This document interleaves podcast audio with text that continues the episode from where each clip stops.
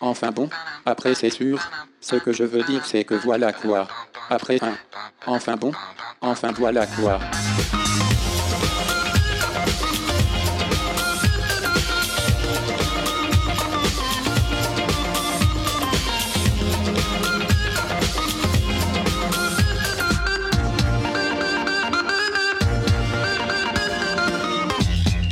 Vous écoutez les Pressés de l'expression et je suis Perrine Andrieux, votre hôte pour les quelques prochaines minutes. Quand vous arrivez au travail ou pendant les pauses café, vous avez parfois tendance à garder la parole sans apporter quoi que ce soit d'intéressant à la conversation. Si vous vous reconnaissez là-dedans, écoutez cet épisode. Nous allons voir aujourd'hui l'impression que vous donnez quand vous parlez pour ne rien dire. En fin d'émission, je répondrai à la question de Mathieu, qui aimerait avoir mon avis sur la prononciation correcte du mot week-end. Et comme j'ai un avis sur tout, ça tombe bien.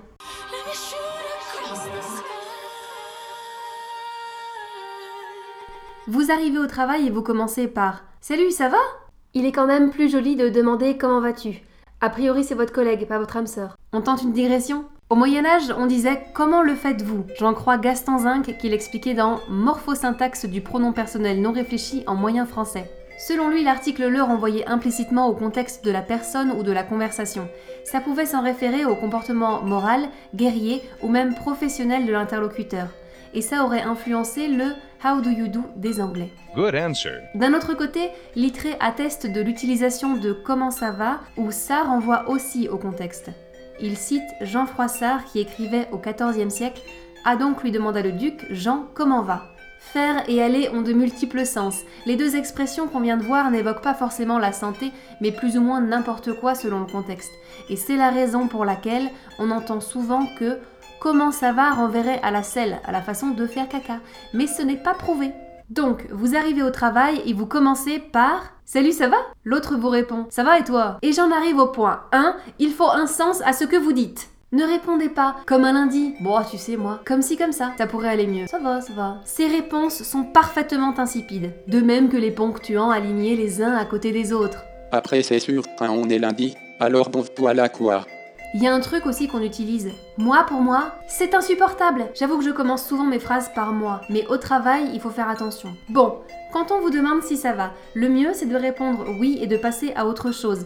Et cette chose, c'est de préserver votre interlocuteur. Trouvez un élément positif. Si vous rentrez de vacances, précisez que vous en avez profité. S'il a plu tout le week-end, dites que vous êtes resté au sec. Et si vraiment vous avez vécu la pire des soirées de votre vie, vous pouvez le souligner. Mais ne vous attardez pas. Ok. S'il vous plaît, que ça aille ou non, faites court. Quand vous parlez trop, on dirait que vous avez une gastro-entérite. Vous dégoulinez d'un vomi de mots.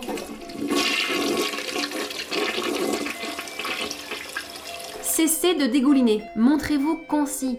L'actualité, si vous avez des éléments à apporter. Vos gamins, s'ils sont originaux. Si vous ne dites que des choses qui ont un sens, de toute manière, vous allez très vite épuiser la réserve.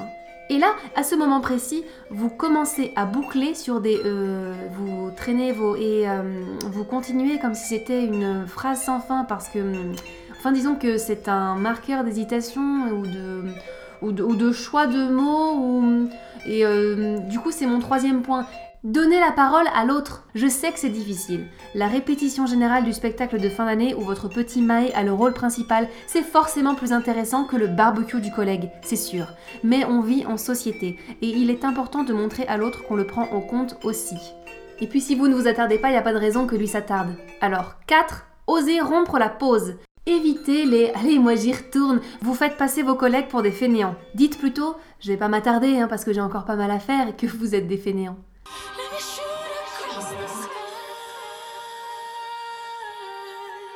La question de Mathieu.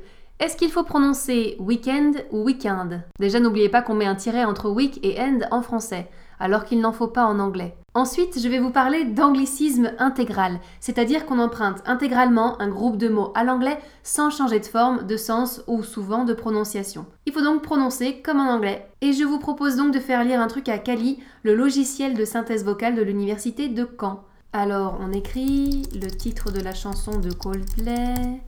On choisit langue anglais avec la voix de Rosalinde et ça donne. Him for the weekend. Donc on prononce weekend.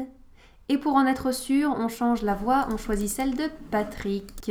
Him for the weekend. Mais En France, chaque région a un accent. Le savais-tu Mathieu? Avant la Seconde Guerre mondiale, il y avait encore des régions où les gens ne parlaient français qu'à l'école. Merci Wikipédia les particularités régionales enrichissent la langue française. Les accents en font partie. Je vois pas pourquoi l'un serait correct et pas l'autre. À partir de là, on peut accepter week-end et week-end. Sauf, sauf si la personne porte des loups-boutins et différencie Paris et la province. Là, Mathieu, tu as le droit de la corriger. I am feeling drunk and high. So high. So high. Ça a été un plaisir pour moi de vous parler. Je vous souhaite une bonne journée et vous retrouverez volontiers la semaine prochaine pour un nouvel épisode. D'ici là, laissez 5 étoiles sur iTunes, je reste à votre disposition.